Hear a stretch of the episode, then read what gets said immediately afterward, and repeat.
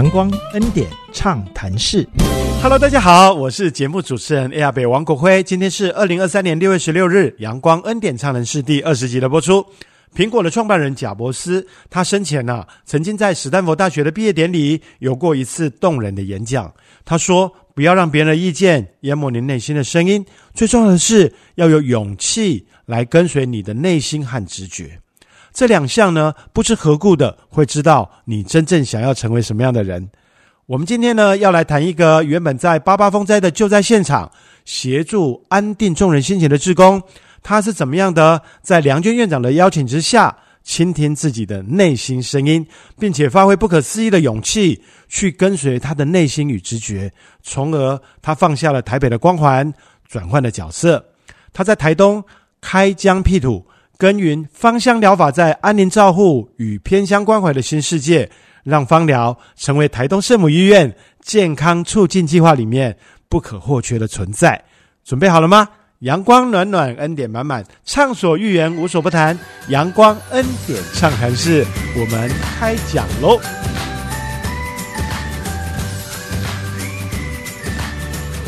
家好，欢迎再度回到阳光恩典畅谈室啊！我们今天很开心，除了固定嘉宾梁娟院长之外呢，我们还邀请到了一位特别嘉宾。我们请他们两位分别跟我们在线上打个招呼。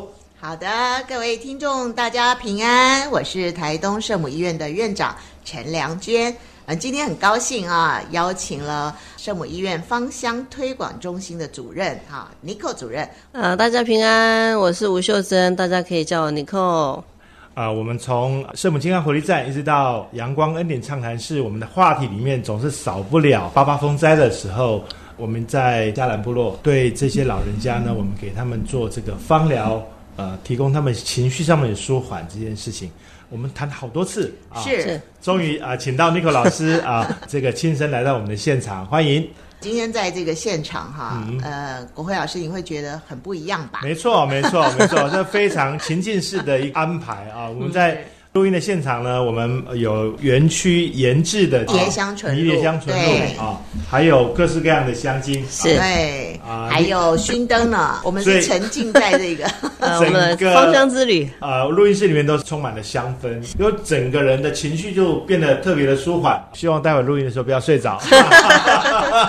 OK，话说从头，我们的院长跟 Nico 主任好像这个缘分就从八八风灾，最主要从那时候开始。是，我就。常常跟听众朋友一起分享，呃，我们当我们碰到一些灾难的时候，我们会感觉到非常的不幸啊，然后可能非常的挫折跟很多的挑战。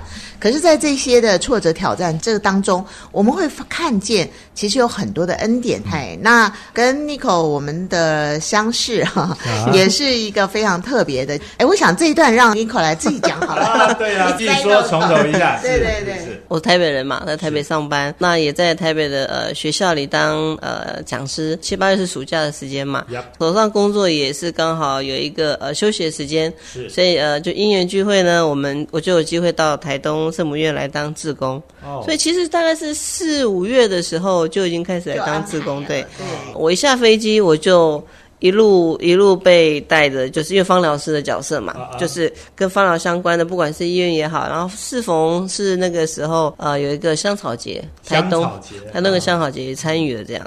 然后就在上飞机前一刻，我还在圣母医院，就是跟大家分享芳疗，跟院长大概聊了一下，那院长就知道我这两三天的时间做一些什么事情。这样，原本自工应该是要，比如住宿啦、呃交通啊，都是自己付才对。那院长那天听我，他那天对他说，他就说。怎么可以让你自己出机票钱呢？院长，院长坚持帮我出了那几趟的那个交通费，那这是让我觉得特印象特别深刻。那时候他只是想喘口气，来台东度度假，然后然后正好有这样的机会，因为他是呃教这个芳疗的老师，是是是，那也是。考国际，听说是考证的，对的总教练呢，是是是，所以也是非常非常特别的。是。他在业界啊，整个的那角色就是非常崇高的，重量对重量级的，所以在。在那个时候，我知道有这样子的一个人物了，来到我们中间，我就觉得哇，好珍惜。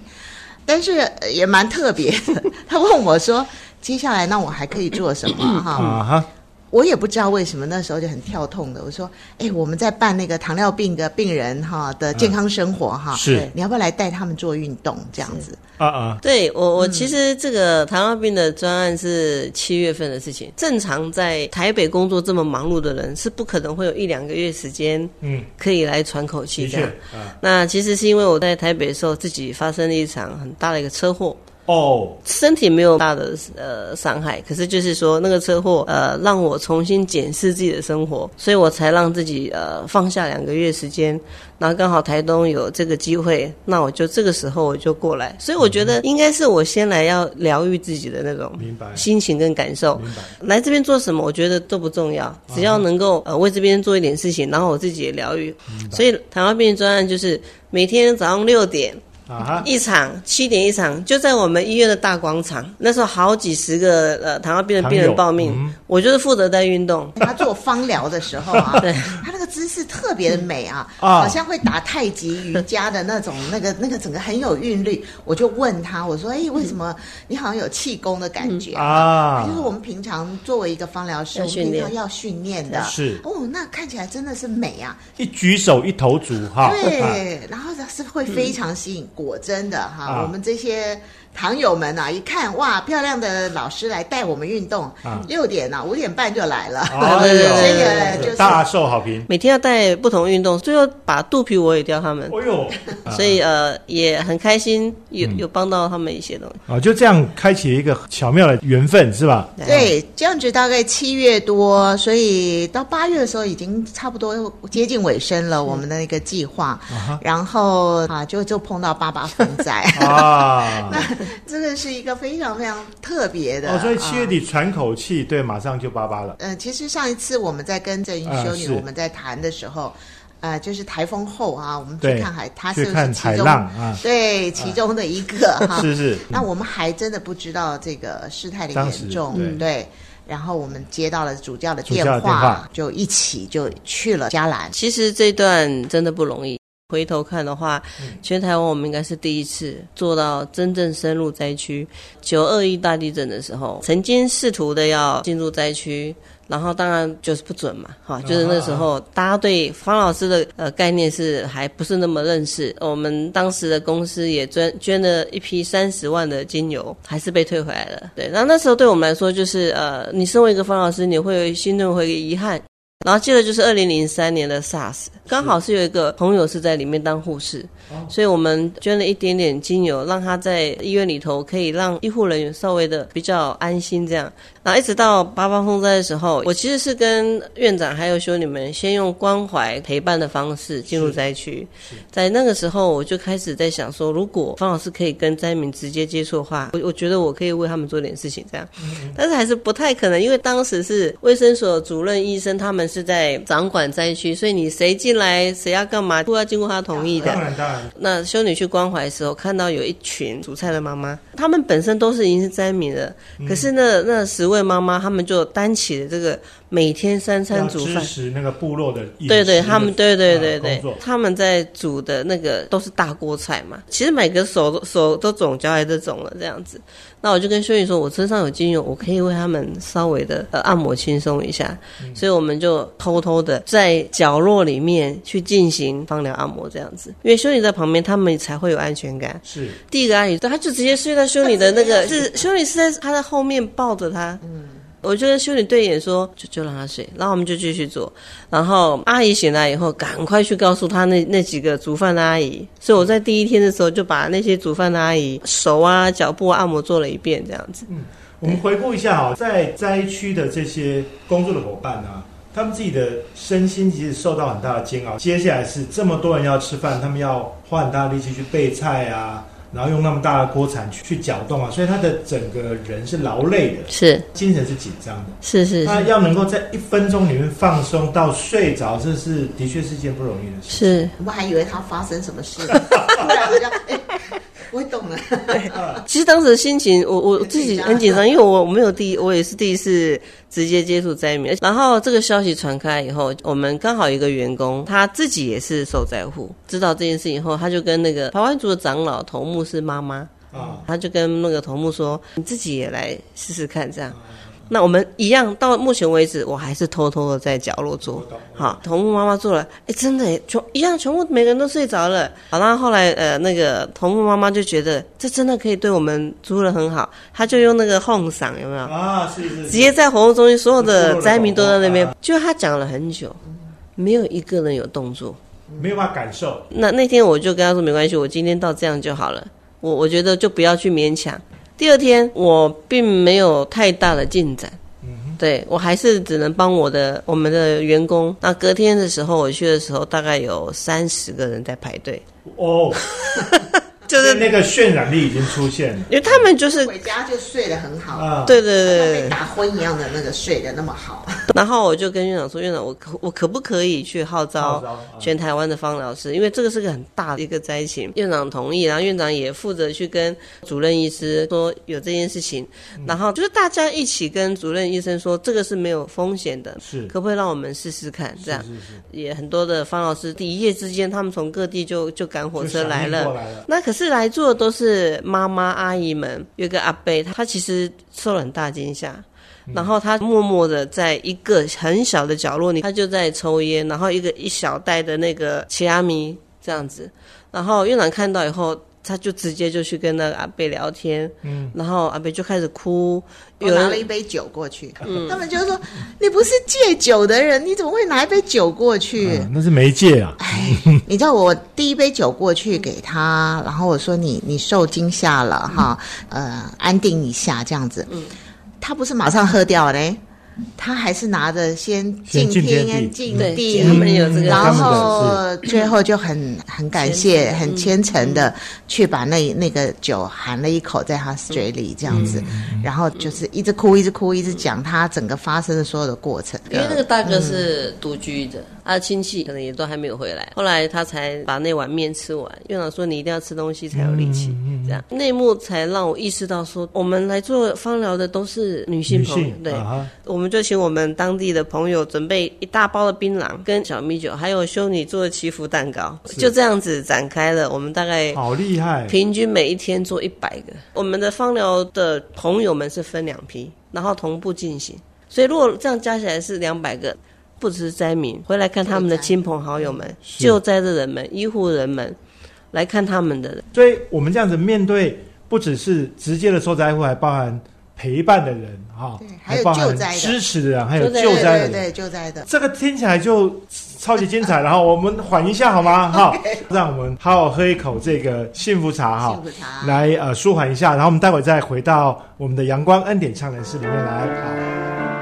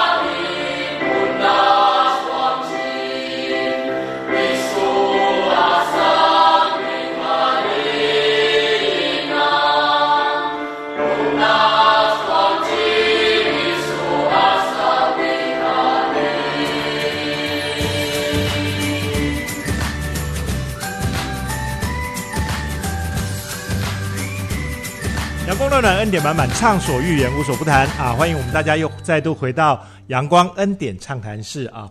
我们刚呃跟 n i c o 主任和呃院长聊得很开心啊。那个时间是在二零零九年，在那个时间点呢，其实大家对芳疗的印象其实陌生的。我在这中间其实碰到很多困难，全台湾也没有之前的经验。呃，在灾区我看到正统的方老师是，而且是一群来自不同的的一大群的方老师在做方疗按摩。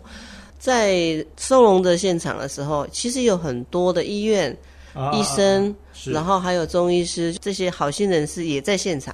当然，对。其实他们那时候还是持续下雨，只要他们听到雨声都睡不着。恐慌是。对，所以那时候呃，需要医生开一些镇定剂或是安眠药的这个部分，对。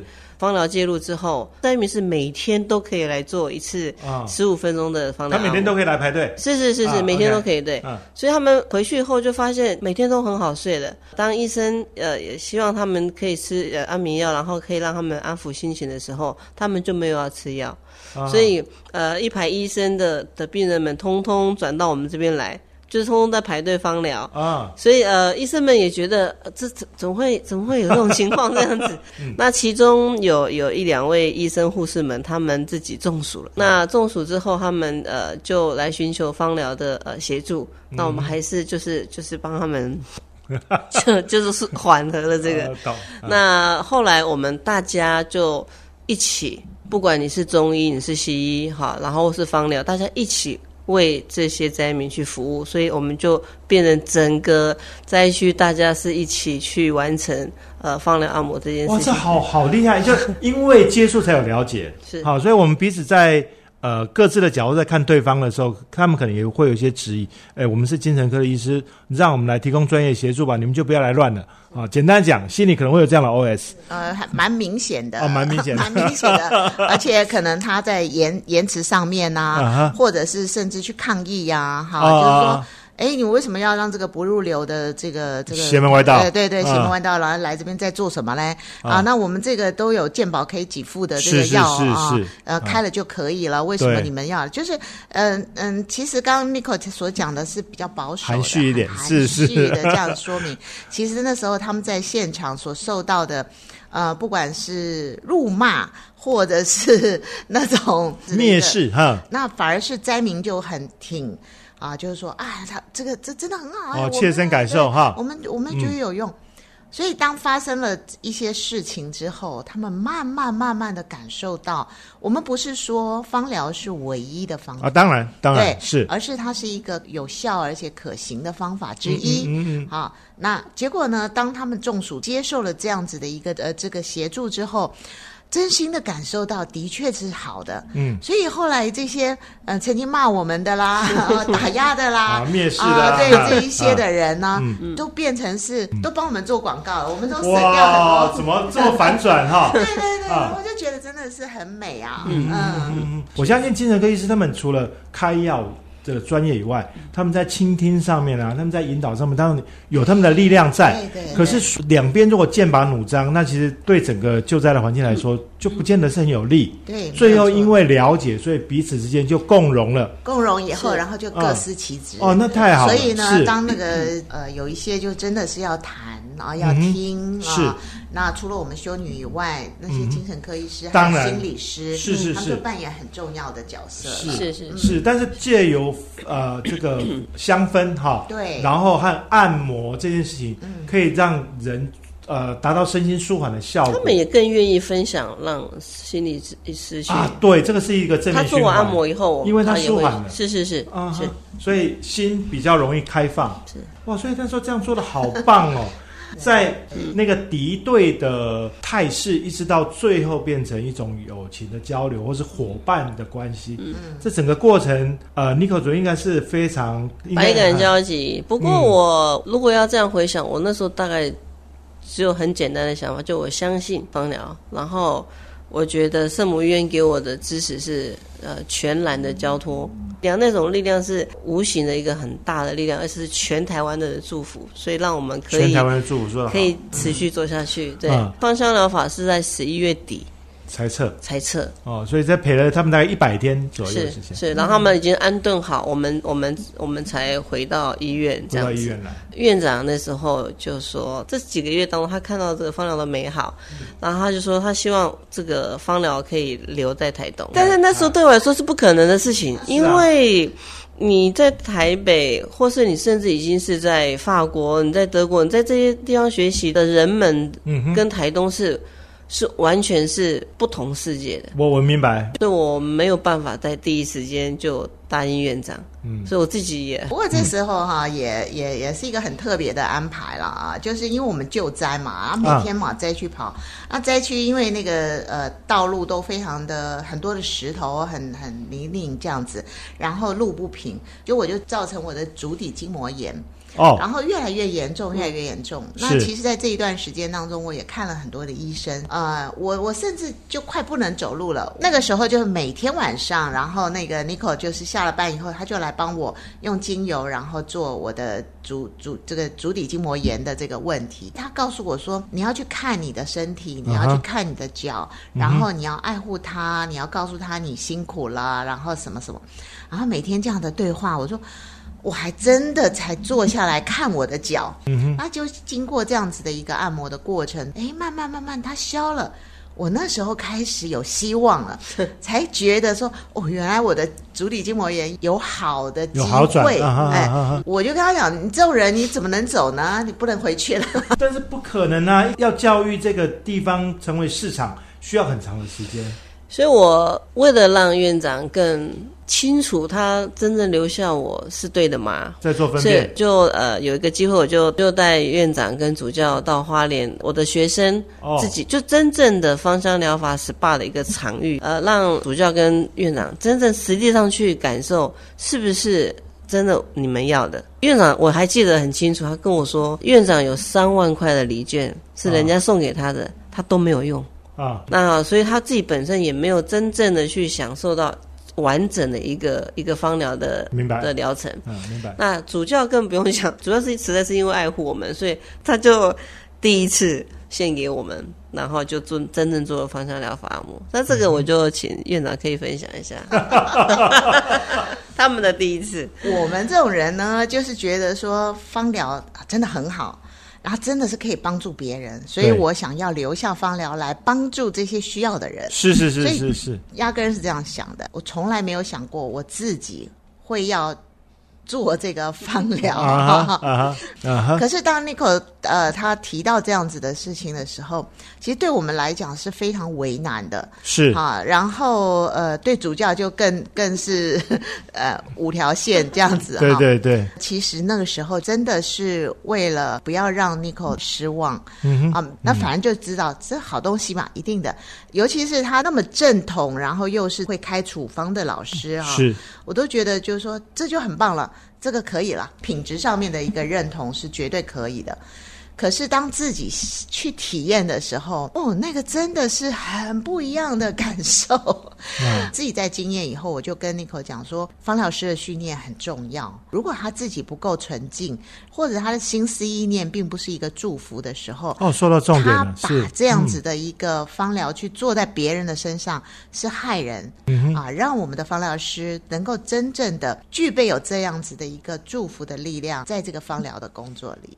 这些我都听懂了，但是呢，还有一个更关键的事情是，虽然立克主任这样主教和啊梁娟院长深刻了解方疗这件事情的重要性，跟他其中的奥妙啊，但是接下来你是怎么样被院长说服，或是你怎么样去说服你自己留在台东？呃，其实院长他还是很确定要要做这件事情，我心里明白这是一条很漫长的路，对，因为圣母院没有钱，嗯哼，我没有资源，对。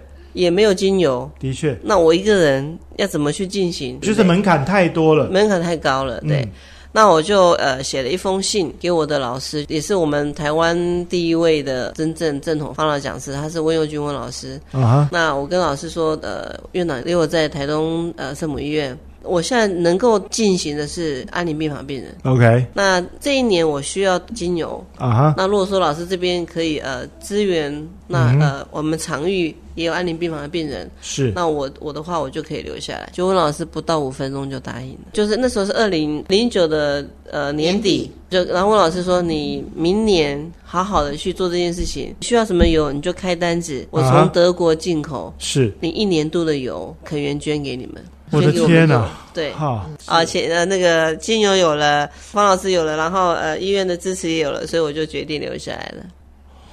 我我我有点无语了哈，就是实在是不知道该怎么往下说才好。呃，所以一开始我们要专注服务的对象是安宁病房的病人。对，但是在二零九年底还有一个很大困难，这个困难是也是院长大概是两三年后才知道，我留下来，那么我过去的生活呢？是，那我有我的房贷，我有车贷，我原来的工作是。这些都是我留下来要考量的原因，这样是是，所以我就持续学校老师的工作了。我其实那那年就可以变成呃正式的学校老师的啊，大学的老师这样。我懂。然后那也有呃呃大陆大陆的那个上海的案子，那个那个薪水他一一个月二十万。OK，这些我都可以放下。但是你原来的生活费，嗯哼，因为你原来大概一个月十万块嘛，是是是，那你要交的大概是起码大五六万嘛，很多的贷款这样，所以我留下来就是 我们的薪水是两万，OK，我的最大考量是这个，嗯哼，那我我是这样想，就是我通通卖掉，我就可以来做这件事情，对，两万块我一个人生活够了这样，可是另外一个困难是我的母亲以每天以泪洗面。他觉得他培养的这个孩子花了这么多钱，国外念书，然后你却要到台东乡下去小医院工作，这样是是是。他以为我是不是哪里有着魔？对对，或者生病之类的这样子。对对对。那当然就是苦苦哀求他啦。然后我就跟他说：“这样好了，我房子也不卖，车子也卖，都都不变。那你可不可以让我来这边工作？”嗯哼。那就是我我跟我母亲谈好的条件，所以我就就留下来了。可是后面有很大更大的那个。恐怖的事情是，你怎么解决？是每个月的账单就进来了。我天哪！这样子留下来的。哎呦，这个就是我 要抛弃一切。哎，而且我院长他们都不知道，我每一天要做这么艰难的很多的重新开始，还要每天面对那个 legacy 原来的压力啊！哇，好大的决定呢，是不容易。就这样子狠下心来就决定了，嗯，然后这样一待，我们这样待了十多年了，第十四年，第十四年，好了不起哦！我们就从一开始简单的来这里放松心情，所以各位朋友，台东是一个危险的地方，好，你宁愿去火星好吗？好，不要台东太危险了。但我还是因为听众一定会开始在想。那你到底怎么撑过来的？是啊，我觉得还是要交代一点点。好的，就是每个人都有一点点自己的小存款嘛。是，我大概撑了三个月，嗯，就用完了，烧光了，全部烧光了。啊。对，然后呃，我就做了一个动作，嗯，我就把我们在灾区的照片，照顾糖尿病病人的照片，是。安宁照安宁病人的这些记录是，就是把相片用成一个相本，回去找我的妈妈。OK，我就跟我妈妈说，呃，我还是决定要留在台东，但是我没有钱了。嗯，好，然后你可不可以资助我？嗯，呃，一段时间，然后呃，我要去照顾这些独居老人。我妈妈说她也是独居老人。是，我说还有糖尿病病人。我妈妈说她也是糖尿病病人。OK，好，也就是你照顾这些老人，你妈妈也是，那你为什么呃不照顾妈妈，要照顾？理由不充分。对，不充分，我还要拿钱给你。对。然后呢？呃，那这样子好了，我拿钱给你，你回来照顾我。啊哈！只要你放弃台东的一切，嗯，你所有的我都来负责。嗯，他让我选择，呃，后来就在家里住一个晚上。是，我还是选择回来台东。好艰难。但是我还我还没有其他办法，因为我只知道我要先回来台东再说这样子。啊哈！所以第二天要回来要回来说，妈妈也知道我要回来了嘛。妈妈都会有单楼啊，礼物啊，就是小东西让你拿回来吃，这样，他就用什么报纸啊包好这样，所以我就含着泪还是回来台东了啦。回来台东的时候，我就先拆开行李，一拆开来，那个报纸有一包是三十万现金。哦天啊！嗯，这就是妈妈呀！哎呀，是那三十万现金让我度过了那那段时间，啊，而且我还是相信，如果这是天主要做的事情，或者是老天爷要做的事情。他在我又快用完这三十万的时候，他让我有一些的收入，就是呃，在我休假的时候，有一些的案子让我去做，是，然后这样慢慢慢慢的度过最艰难的时光，这样，当然慢慢我的薪水就，那那院长也慢慢帮我升薪水啦，然后其实房贷也就都缴差不多啦，到现在都已经完全都 pass 过了。院长看到你是大能量的人，所以他狠得下心抱住这个宝贝不放，然后让你 suffer 那一小段时间。不过我们真要感谢一切的机缘哈。对。呃，这段我们好艰难，我们今天可能先告一个段落，但是 n i c o 主任不要走。我想啊，我们下一集呢，我们继续啊来为我们畅谈。啊，芳疗这件事情在台东留下了种种美好，好吗？好的，好，所以啊，我们期待下一次的阳光恩典畅谈室。